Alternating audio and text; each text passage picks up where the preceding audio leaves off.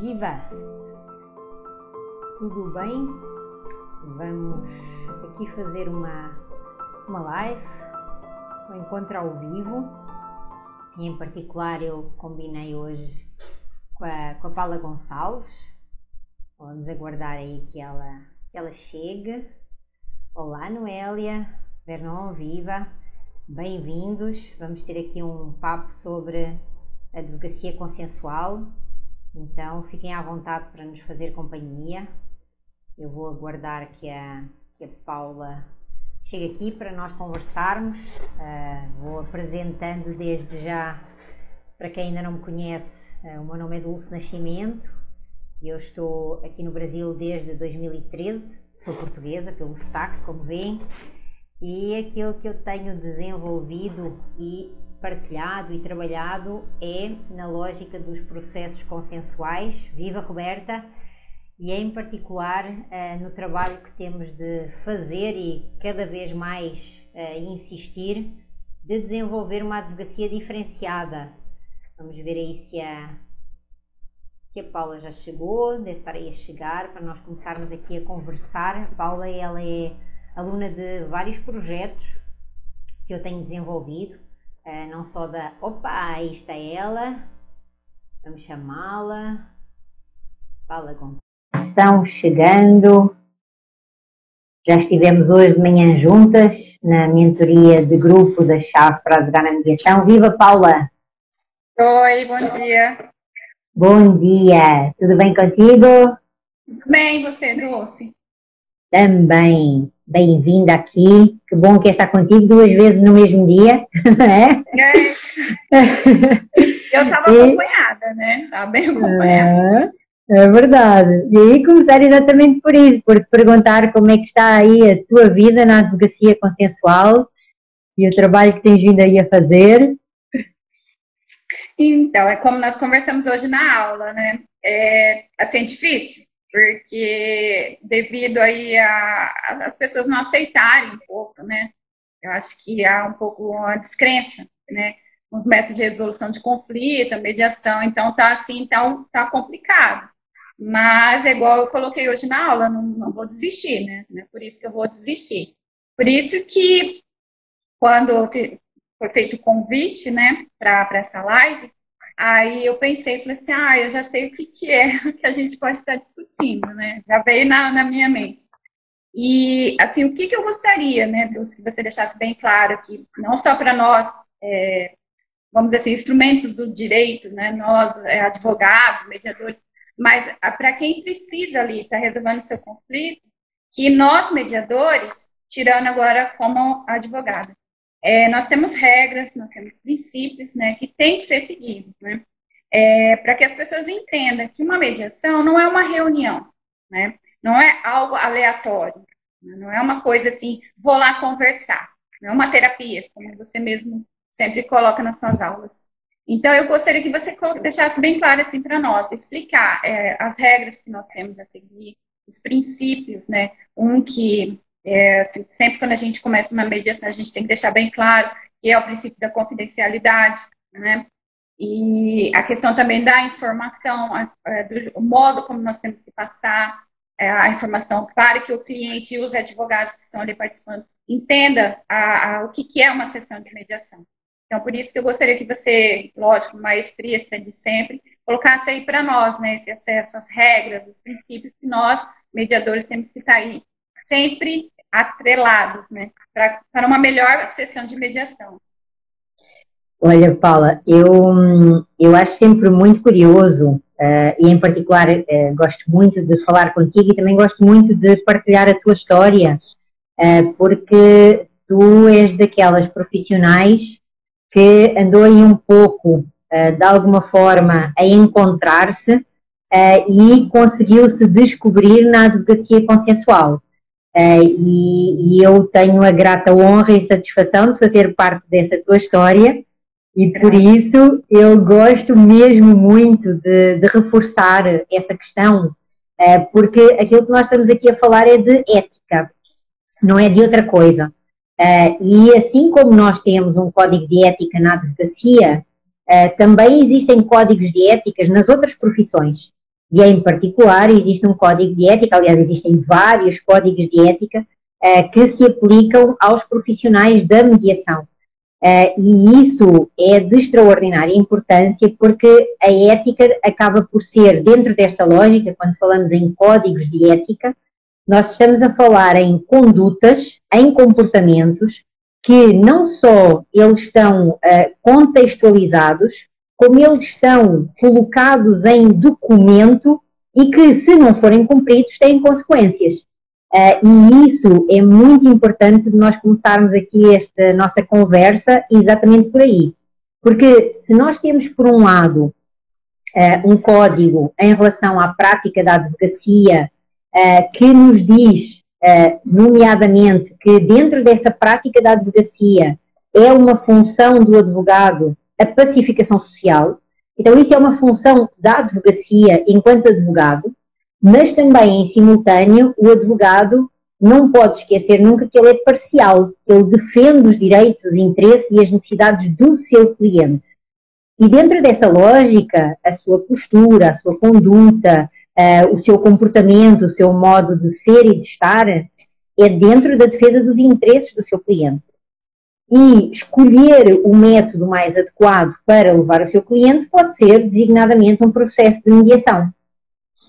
E aí vem a outra questão que tu trazias e que me colocavas, que é a, a identificação de escolhendo esse outro processo de mediação, nós, além do processo, temos a possibilidade de escolher também um mediador, ou seja, o profissional que vai mediar. Uh, e dependendo se estamos numa mediação privada, se estamos numa mediação judicial, se estamos numa mediação nacional ou internacional, uh, existem também regras relativamente a esse processo, porque o processo de mediação também já está regulamentado, isto é, é necessário o advogado que escolhe o processo, ele já se especializar nesse mesmo processo uh, e saber quais é são as regras do mesmo. E a distinção entre as regras do processo judicial, de mediação judicial, e as regras do processo de mediação privada. Então, nós temos aí várias regras, vários códigos, várias condutas, vários regulamentos e vários estatutos. E, e, por conta dessa situação também, e aí entrando agora naquilo que é esse profissional da mediação e o mediador, eu diria que a primeira situação que nós temos que ter presentes é que o profissional da mediação ele é desvinculado da sua profissão de origem.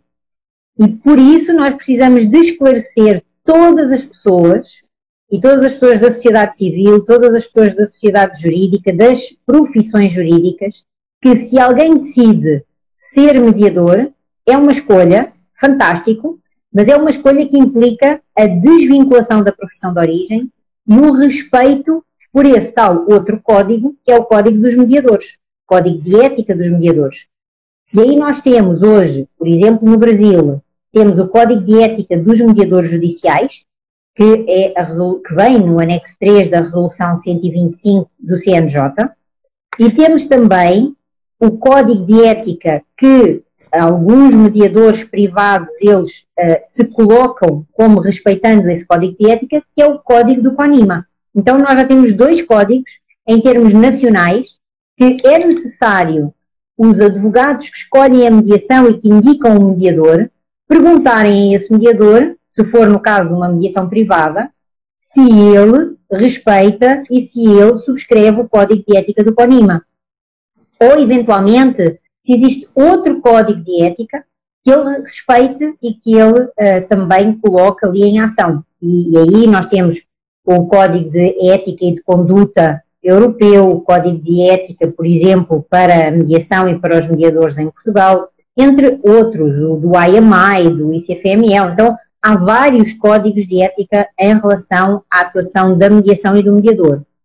E dentro disso, por que é importante nós falarmos da ética e em particular desses códigos? Ah, porque quando o advogado escolhe um mediador para atuar no processo de mediação, não só existem princípios e garantias do próprio processo, como tu estavas a, a trazer e a questionar a questão da confidencialidade, eh, que tem exatamente de ver com condutas de ética que têm relação com princípios de garantia, uh, não só da conciliação, como também da mediação judicial, e aí a confidencialidade é um deles. E a confidencialidade, ela aplica-se não só uh, em relação a tudo aquilo que é falado dentro do processo de mediação e durante aquele momento, mas também uh, mantém-se fora do processo de mediação. E tem havido algumas pessoas que me têm perguntado: ah, tá, mas qual é que é a, uh, qual é, que é a consequência de uma violação da confidencialidade? E aquilo que uh, eu respondo é, como todo bom advogado diz, depende. Não é? é a nossa primeira resposta, depende. Depende se essa violação da confidencialidade foi praticada pelo mediador, depende se essa confidencialidade ou a violação da confidencialidade foi praticada por um advogado, ou depende se essa violação da confidencialidade foi praticada pelo próprio mediado. Porque quando nós falamos de confidencialidade, nós estamos a falar de sigilo.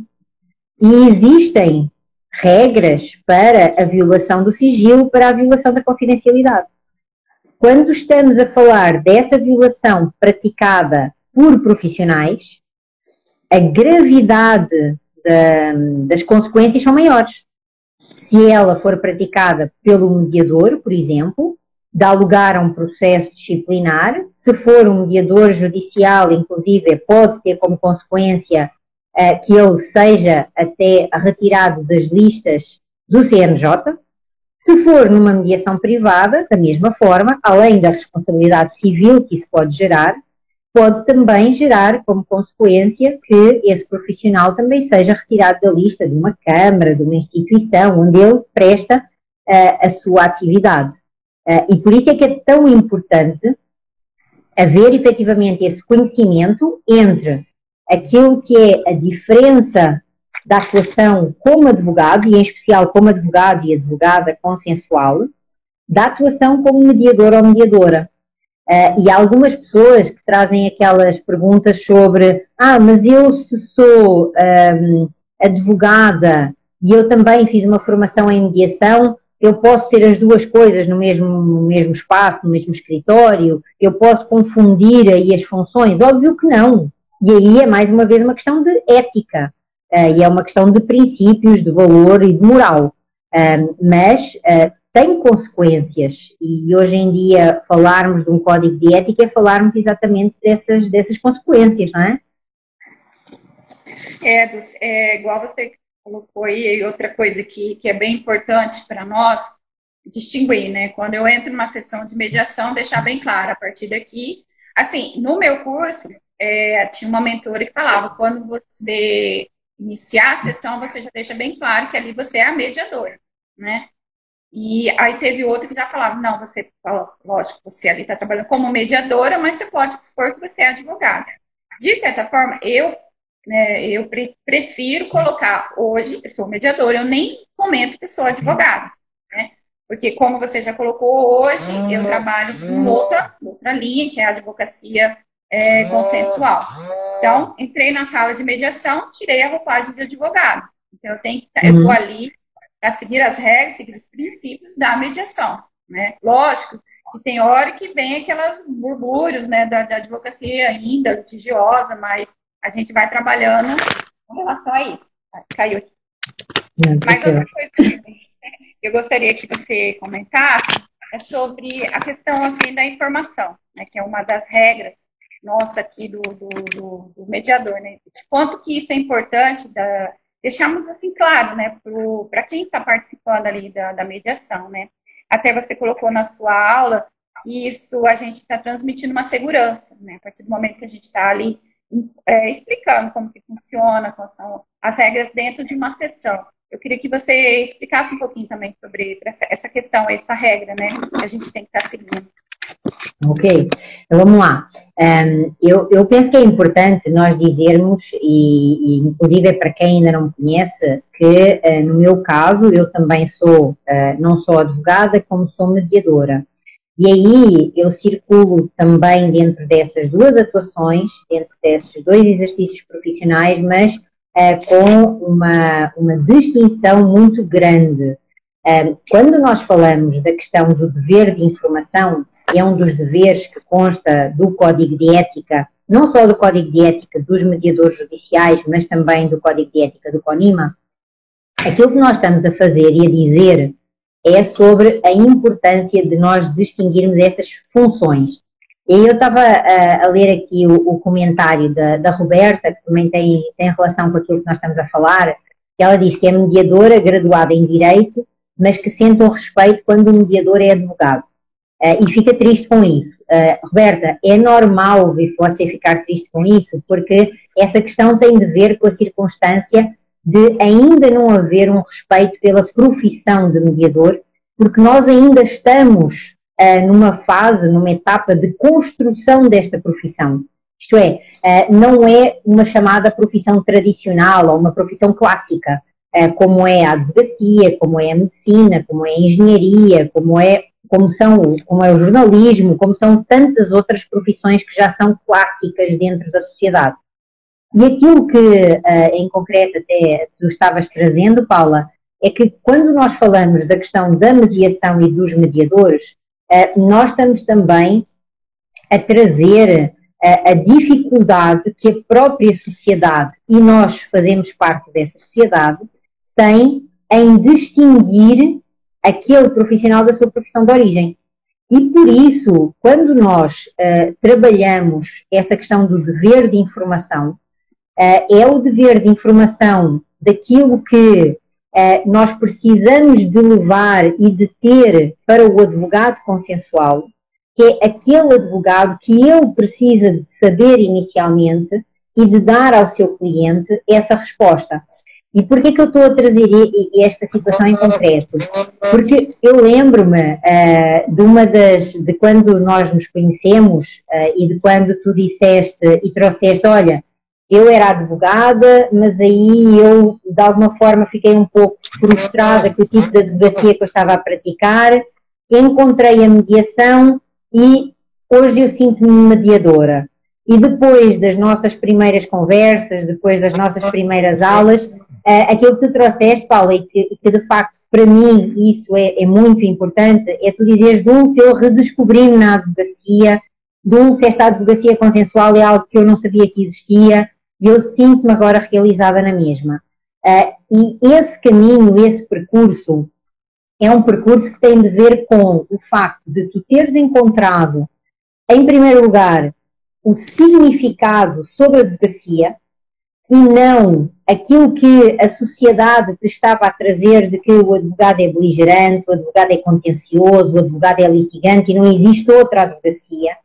Uh, porquê? Porque esse advogado contencioso, ele está não só dependente do judiciário, como de alguma forma, entre aspas, ele acaba por ser um escravo do próprio judiciário. Um escravo no sentido, um escravo dos processos, um escravo dos prazos, um escravo do procedimento do judiciário, de coisas que ele não controla. E quando nós falamos desta outra advocacia, que é a advocacia consensual, aquilo que nós estamos a falar é, é, desse, é desse dever de informação.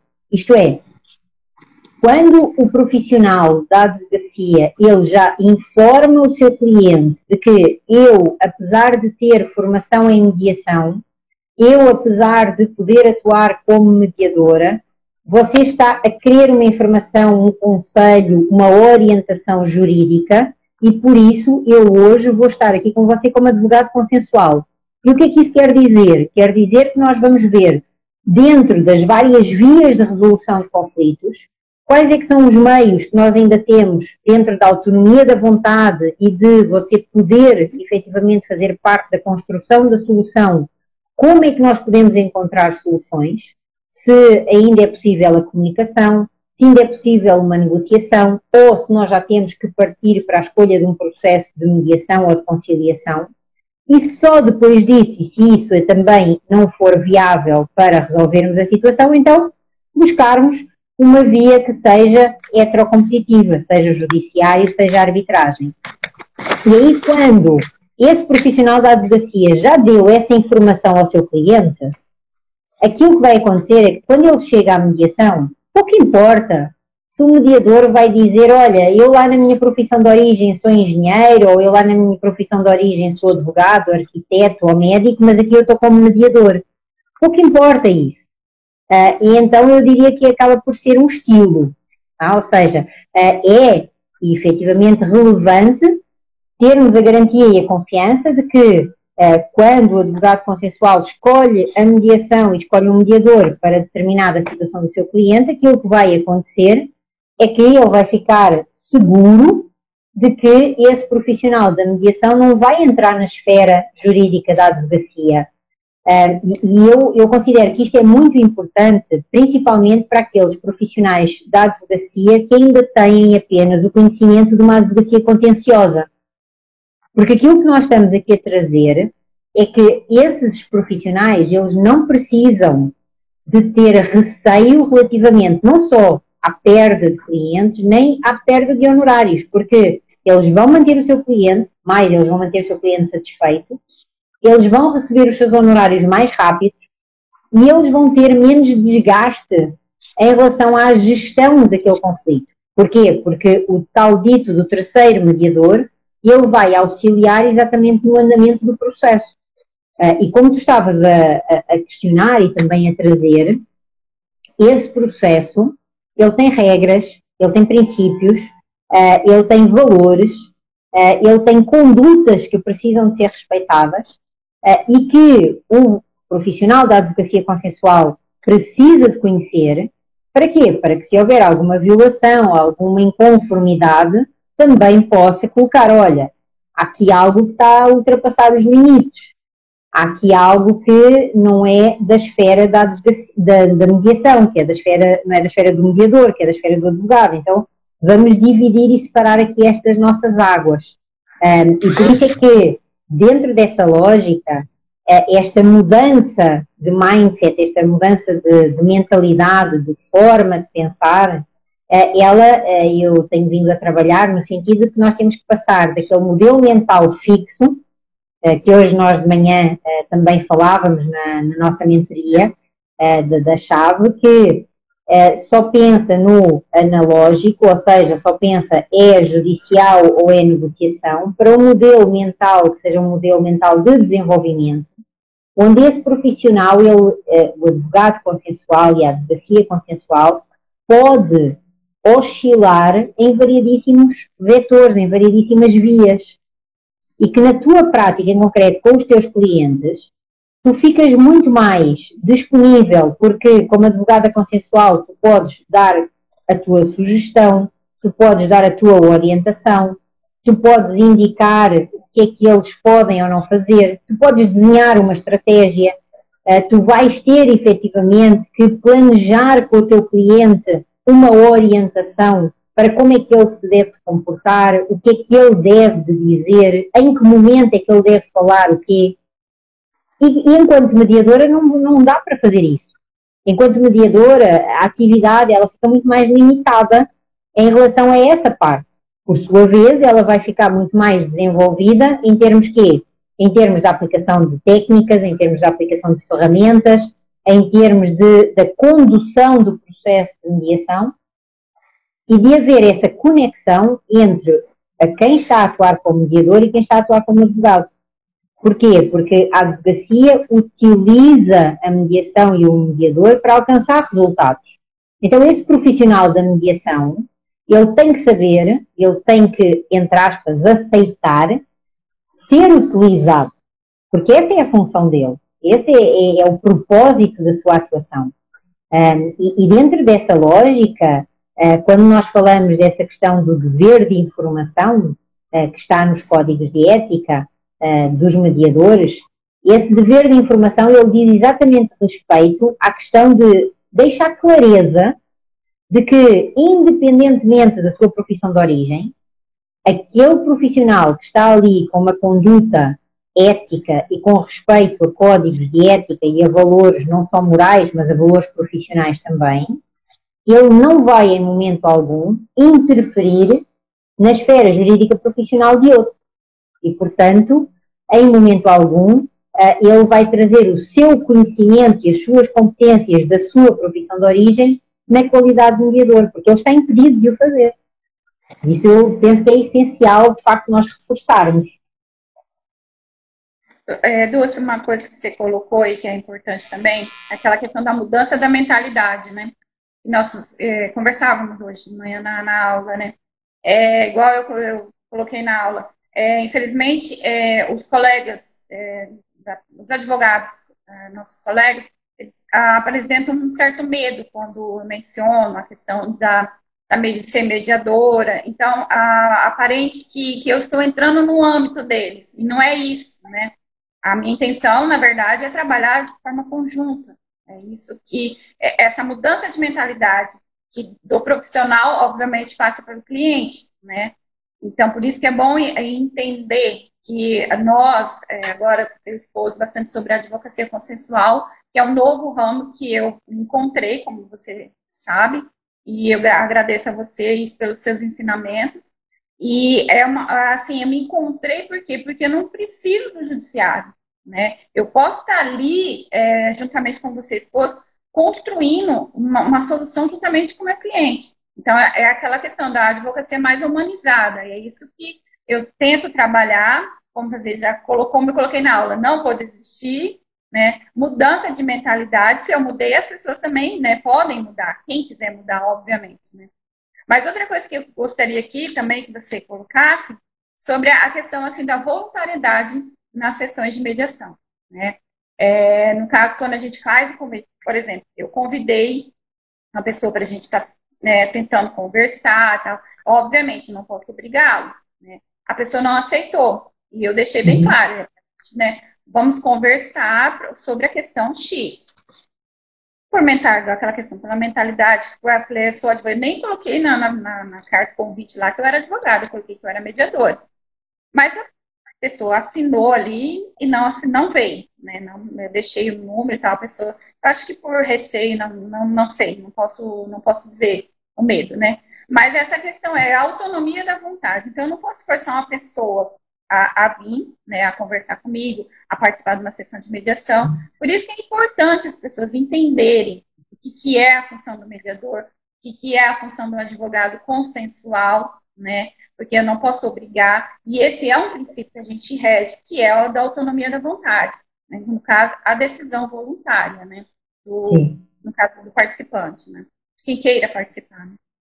É, é, em relação a isso em relação à questão da autonomia e, e trazendo essa lógica, ou, ou, melhor, opa, trazendo essa questão em relação àquilo que é a advocacia consensual, é, esse é um dos, eu, eu costumo dizer que tem dois princípios, são dois princípios fundamentais, tá? Para, para esta nova prática e para nós criarmos também dentro da advocacia essa necessária confiança. Porque existem alguns profissionais que uh, fazem o curso de Direito, fazem agregação na ordem, aí começam a atuar como advogados e advogadas e chegam à conclusão que um, ehm, não têm perfil para ser advogado contencioso ou advogada contenciosa, porque só veem uh, a advocacia dentro desse, desse, dentro desse prisma. Eu já, já fiz algumas, algumas lives e inclusive já a masterclass, a última que eu fiz, uh, foi exatamente para trazer que nós temos uma só advocacia, mas nós temos várias formas de atuar na advocacia. Então, nós temos sim a advocacia contenciosa, nós temos a advocacia extrajudicial, que é aquela onde não existe conflito, nós temos a advocacia colaborativa, que é aquela que assina um termo de não litigância e um termo de confidencialidade, e nós temos a advocacia consensual. E esta advocacia consensual, no meu entender, é uma prática de advocacia que ela perspassa por todas as outras. Ela, ela, no fundo, ela é bem mais abrangente. E aí é normal uh, que existam alguns profissionais da advocacia que estão e que se integraram no mundo uh, contencioso que sejam resistentes a outras práticas porque de facto eles as desconhecem. Uh, essa foi uma das razões pelas quais este ano eu fiz um novo projeto, que é o projeto da Advocacia Consensual em Ação, que ficam desde já convidados, que é um projeto bem mais curto, no sentido de trazer para a prática da advocacia a necessidade de estar uh, com uma consciência uh, relativamente a esta necessidade de deixar de ter uma mentalidade de escassez e passar a ter uma mentalidade de abundância no mundo jurídico e na prática da advocacia. Porquê? Porque quando nós falamos da prática da advocacia, nós estamos a falar, e como tu estavas a dizer, uh, dessa questão de trazer para o nosso cliente um leque de mais possibilidades. E quando este advogado consensual ele vai convidar um outro colega, ele pode inclusive dizer assim, olha, eh, eu gostaria de, eu sou advogada do Sr. João, eh, que me procurou porque ele tem uma situação com o Sr. Manuel, que é seu cliente, e nessa lógica eu gostaria de agendar uma reunião com o colega. Uh, aí é muito curioso, porque entrando outra vez na questão da, da ética e da deontologia profissional, uh, em Portugal, durante a minha prática de advocacia, aquilo que acontecia era, por norma, nós fazíamos esse, esse contacto por telefone uh, e tínhamos algumas regras que eram regras de costumes. E as regras de costumes eram as seguintes: se o advogado do outro lado para quem eu ligava, se ele era mais, se ele tinha mais idade que eu uh, na prática da advocacia, ou seja, se a cédula profissional dele tinha um número menor que o meu, era não só eu que fazia esse contacto, uh, mas era eu que me deslocava ao escritório dele. A menos que ele, pelo facto de eu ser mulher e por essa questão de respeito à mulher, era ele que se deslocava ao meu escritório. Uh, mas esse primeiro contacto uh, era uma, é uma prática de respeito, ou seja, aquilo que nós estamos aqui a falar quando falamos em ética, quando falamos na advocacia consensual e quando falamos nesta, neste ser e estar e parecer, uh, é também em relação à nossa conduta. E somos nós que colocamos essa conduta em ação.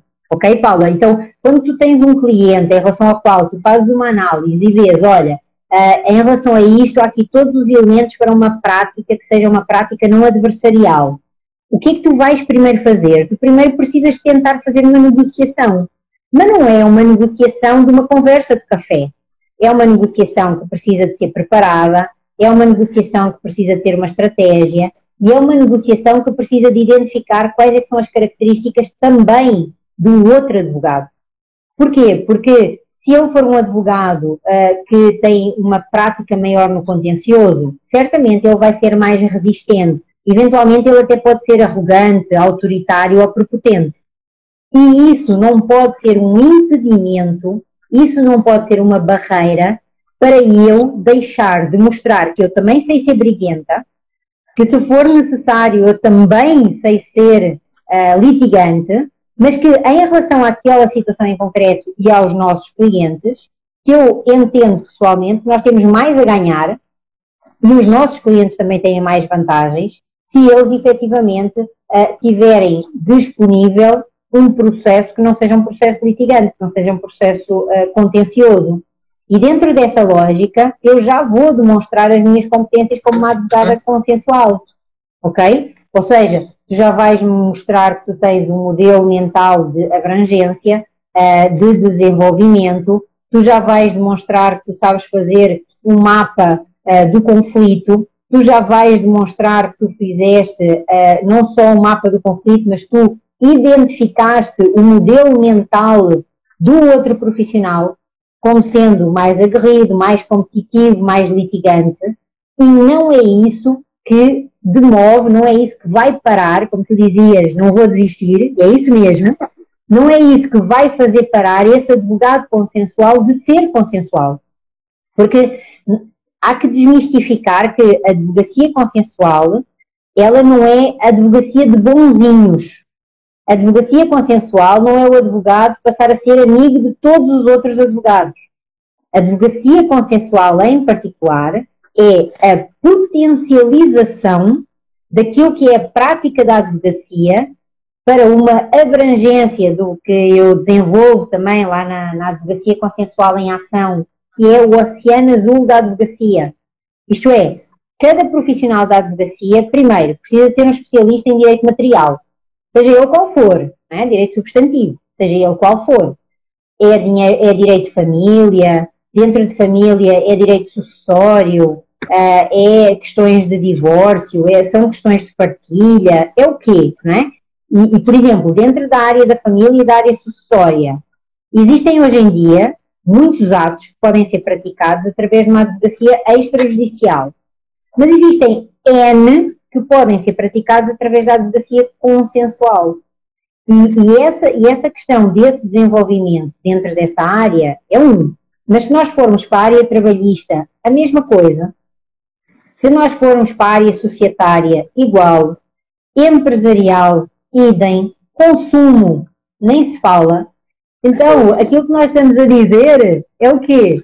É que em todas as áreas a potência que nós podemos dar a esta advocacia consensual, colocando-a em prática, colocando-a em ação, é absolutamente um, grandiosa e que aquilo que é necessário é criar mais parcerias. Isto é, o profissional da advocacia consensual, uh, ele não tem receio da competição, porque ele não vive no oceano da competição. Ele vive num oceano azul, no tal oceano da abundância, onde o cliente que o escolhe vai escolhê-lo pelas, uh, pelas um, características, pelas, pelas, pela identidade do profissional da advocacia.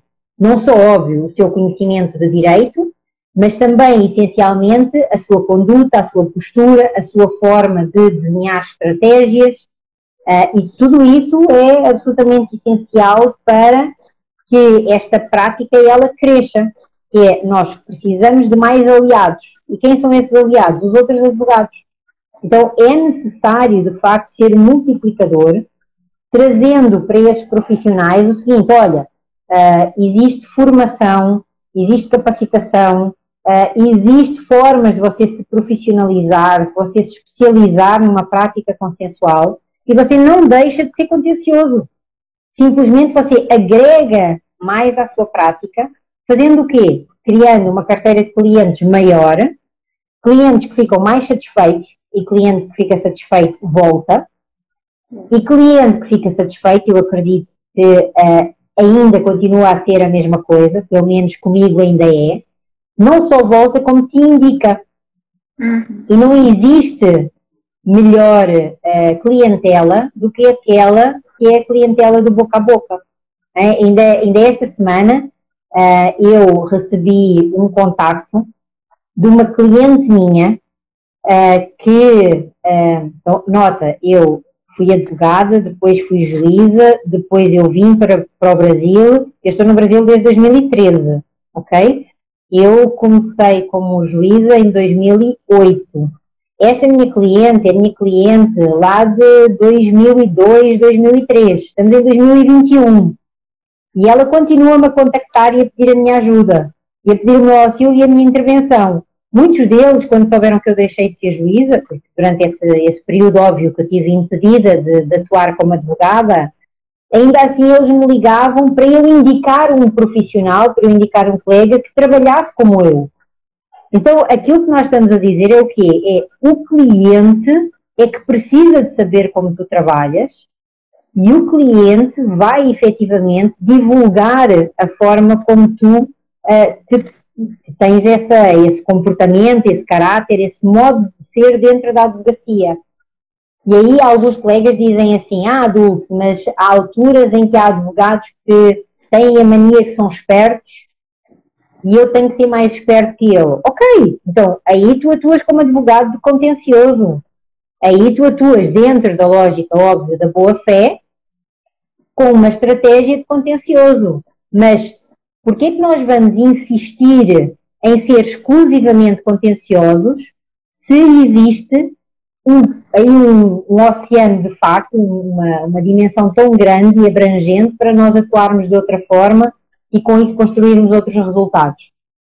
Então, dentro dessa tua atuação como, como advogada consensual, eh, eu diria que tu tens que te demonstrar e tens que te afirmar junto dos outros colegas da advocacia que o facto de tu teres formação em mediação e o facto de hoje tu estares a fazer uma especialização como advogada consensual não te minimiza.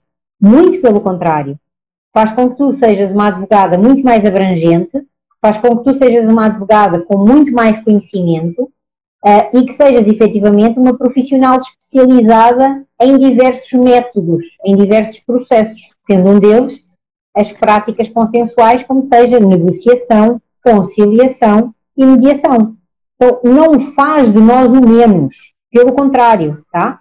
Mas isso vem de quê? Vem do que tu sentes. Então, por isso é que, é que eu hoje referia é, que, de facto, tem que ser de dentro para fora, tem que ser a forma como tu te colocas no mercado. Porque quando aqueles colegas que olham para ti dizem, ah, a Paula, ela trabalha lá com aquela coisa da mediação. Só esta expressão, aquela coisa da mediação, significa é. que eles não conhecem. Eles têm desconhecimento. Então, tens várias formas de reagir a isso. É? Que, que, é também, nós trabalhamos isso na chave, mas eu trabalho, também trabalho isso na advocacia consensual em ação. Porque a chave, para quem, para quem está aí de novo, a chave para advogar é, é um projeto que ele é um projeto maior e ele só abre de, de quando em vez. Mas a advocacia consensual em ação, ela está disponível, está aberta uh, e por isso as inscrições elas são, uh, estão, estão aí. Uh, o que é que nós precisamos de fazer? Nós precisamos de acolher esse profissional, dizendo, olha, essa coisa da mediação é uma coisa que não é assim tão nova, mas é algo que não está de quarentena, ao contrário do processo judicial. E essa coisa da mediação é uma coisa que, se eu escolher um profissional mediador capaz, competente e profissional, eu posso inclusive realizá-la também através do digital. Então eu tenho um cliente brasileiro que está a viver nos Estados Unidos, eu tenho um cliente brasileiro que está a viver no Brasil, e eu, como advogada, utilizando essa tal da coisa da mediação, consigo efetivamente resolver a situação deles no nosso ritmo, no nosso tempo, nos nossos horários, nos nossos prazos com custos que já são determinados e os meus honorários estão garantidos. E aí, como é que estão os seus honorários em relação ao processo judicial? Então, se você quiser saber algo mais sobre isso, eu estou disponível para falar. Então, este tipo de discurso, ao invés de tu te sentires uh, provocada e com isso, de alguma forma, te sentires acuada, transforma essa situação, esse teu, esse teu sentir, essa tua conduta, em que em acolhe aquilo que ele te está a trazer, tenta entender qual é que é o medo que ele tem por trás, qual é que é o preconceito, qual é que é o paradigma, qual é que é a frustração que está ali, acolhe essa situação e encontra um espaço em que tu possas ter uma entrada. E eventualmente lhe dizes, olha, se você tiver lá algum processo que você queira experimentar, você pode me dizer que eu até lhe posso aconselhar alguns profissionais da mediação extraordinariamente competentes para você experimentar. Porque, é, é assim, é também necessário nós desmistificarmos aqui algumas coisas que têm de ver com o que nós falávamos da ética da mediação e da ética dos mediadores. a mediação, em particular a mediação uh, judicial, eh, como todas as profissões, existem bons e maus profissionais. E existem advogados que tiveram más experiências na mediação, em particular más experiências na mediação judicial. Então, é legítimo aquilo que eles trazem de desconforto, de descontentamento uh, ou mesmo de resistência. E, e, é em relação a essas situações que nós temos que entender. Porque imagina que alguém diz, ah, aquela coisa da mediação, não, eu fui lá, estava lá um sujeito que começou a dar palpites, que começou a dar lições de moral ao meu, ao meu cliente. O que é isso? Lições de moral ao meu cliente, que já é uma pessoa adulta? Eu não admito uma coisa dessas. Ou seja, ele passou por uma má experiência. Então significa que esse advogado não sabe que existe um código de ética para o mediador, que existem princípios para o processo de mediação e que isso precisa de ser respeitado e se não for ele pode denunciar. Então é, é, é muito importante um, manteres, essa, manteres essa postura, Paula, de efetivamente de continuar nesse caminho uh, que estás, uh, de desenvolvimento, de criação do teu espaço no mercado, e é o teu espaço, tu não estás a tirar o espaço de ninguém, estás a construir uhum. efetivamente aquele que é o teu espaço. Uhum. E que é o espaço de uma advocacia consensual, que é diferenciada das demais, na medida em que ela oferece ao cliente um leque, uma abrangência maior de escolhas, para as quais todas elas tu estás preparada. Isso é muito importante, eu acho. Né? É a questão do respeito, né? É, é, porque, como na autonomia da vontade, até você colocou na sua aula, é a questão de respeitar a opinião, né? Quem, tá, primeiro, você não é obrigado a estar participando, né? E eu, como mediador e como advogada consensual, estou ali para lhe ouvir e nós montarmos uma estratégia, principalmente como advogada consensual. E é aquela questão de respeitar, né? A questão do respeito, de não, não expor a minha opinião, né? Que a minha opinião deixo para lá, e é, é como nós, advogado e nós, é, mediadores, temos que estar sempre atentos à questão da escutativa, né? A comunicação não violenta. Então, como nós vamos nos expressar e, atentos ali, né? Porque até na sua aula você coloca o exemplo lá do, do, do, do da escutativa. Muitas vezes a pessoa é, fala, mas não fala, né? Vamos assim dizer. Então fica lá o intermédio. Aí você né, com, com as suas técnicas, vai conseguir entender o que está sublinhado, né? Está por baixo lá do, do iceberg, né? Acho que você colocou esse exemplo, né, do iceberg. Então, por baixo ali, a pessoa às vezes não consegue se expressar, às vezes até não consegue mesmo, né? E através da escutativa, que o mediador e o advogado consensual tem que praticar, temos que estudar com relação a isso também. E eu coloco isso também como uma regra. Né? Eu colocaria como uma regra, é, tanto da mediação quanto da, do, do, advogado consensual, a escutativa e a comunicação não violenta. Né? Eu acho que, não sei se você concorda comigo, mas é um, eu, coloco, eu coloco comigo como uma regra né, a ser seguida dentro de mim, que obviamente é, só tenho a trazer benefícios ali para o meu cliente. Né? Perfeito. Eu estava a ouvir e estava-me a lembrar de algumas coisas para te dizer. Primeiro, em relação à questão da autonomia e em relação à questão da voluntariedade. Eh, quando, na qualidade de advogada consensual, eu falo com o meu cliente e eu digo olha, vamos tentar uma negociação. Aí eu começo a negociar com o advogado do outro lado e a negociação, por alguma razão, não dá certo. Então eu vou dizer ao meu cliente que, bom, a negociação não deu certo, mas nós ainda podemos tentar trazer aqui um terceiro isto é, nós podemos tentar ir à mediação ou à conciliação. Aí eu vou falar com o colega do outro lado e vou-lhe trazer e fazer essa proposta. Se ele me diz que não, aquilo que eu lhe vou dizer e aquilo que eu posso fazer enquanto advogada consensual, porque eu, como advogada consensual, eu sou especialista em métodos consensuais, eu posso dizer, ok, tudo bem, uh, o processo de mediação ele é voluntário mesmo, então se o seu cliente não tem interesse, fantástico, mas deixe-me dizer-lhe algo que eu considero que é muito importante, que é, eh, uma vez que nós já esgotamos todas as vias autocompositivas e vamos entrar numa via heterocompositiva, ainda assim, eu quero deixar aberta a porta para que, mesmo nós indo para essa via heterocompositiva, nós possamos a qualquer momento voltar ao autocompositivo.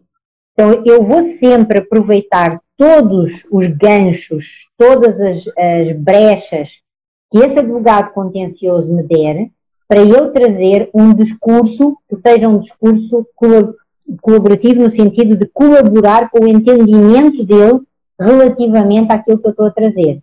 E que não é uma advocacia colaborativa, porque essa, como eu disse, essa impedir-me impedir de eu ir ao judiciário.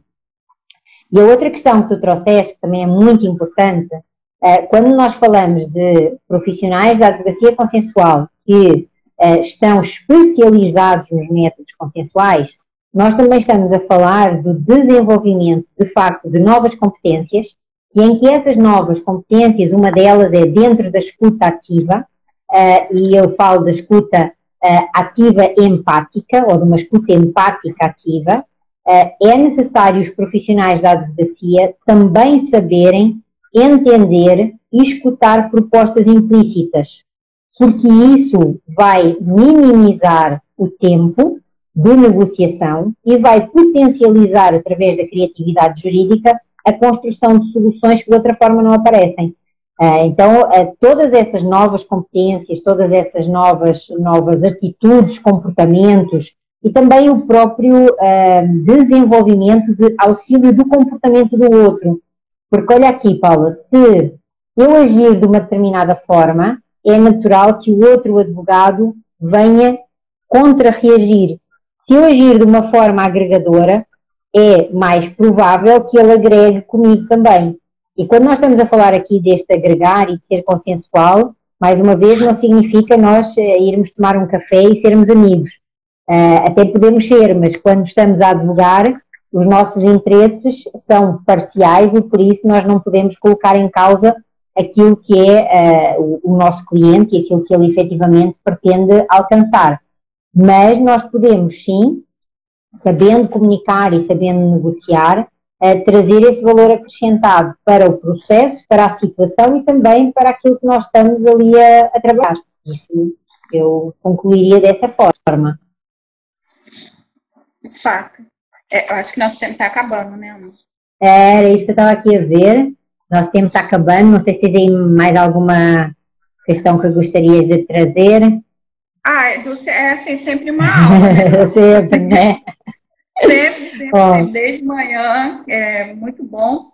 E eu estou fazendo também, é, fazendo um curso sobre comunicação, persuasão, e no curso, a, a Karina Benhos, que é de Maringá, ela colocou também, falou bastante sobre o rapport, que é aquela conexão né, com, com o cliente, com conexão com as pessoas, e é muito importante também que ela comentou sobre a expectativa.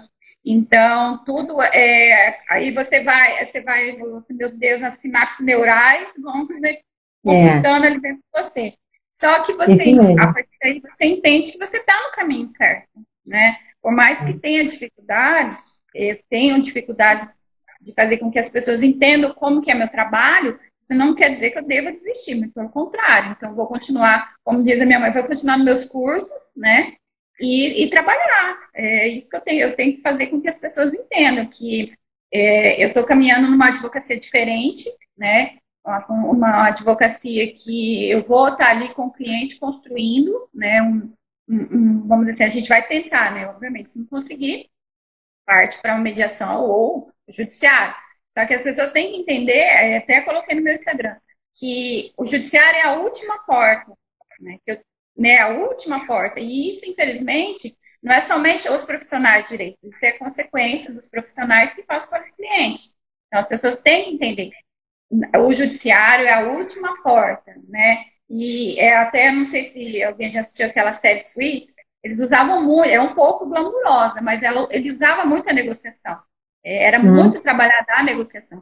Era, era muito difícil levar para o judiciário. Lógico que algumas negociações eram assim, ilegais, né, usados de forma ilegal. Mas eles utilizavam a negociação. E isso, nossa, aquilo ali te deixava mais instigado. Meu Deus, ó, tá vendo?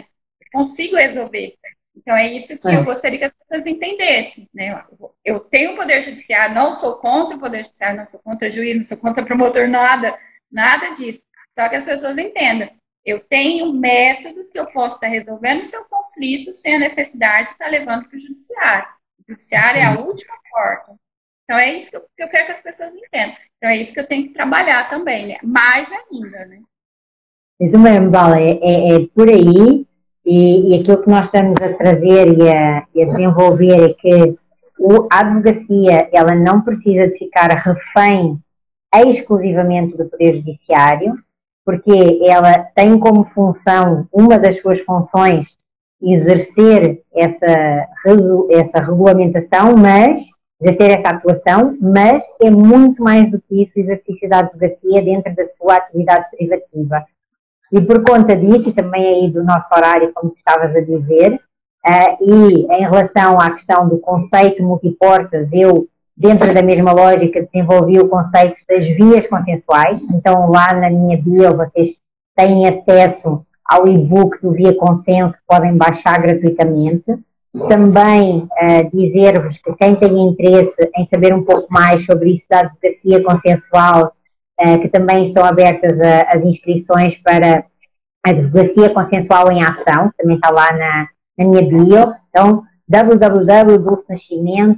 www.dulcenascimento.online barra hoje uh, e vocês encontram todas as informações das redes. Vejam o exemplo aí da, da Paula, que sem medo está a construir a sua carreira como advogada consensual.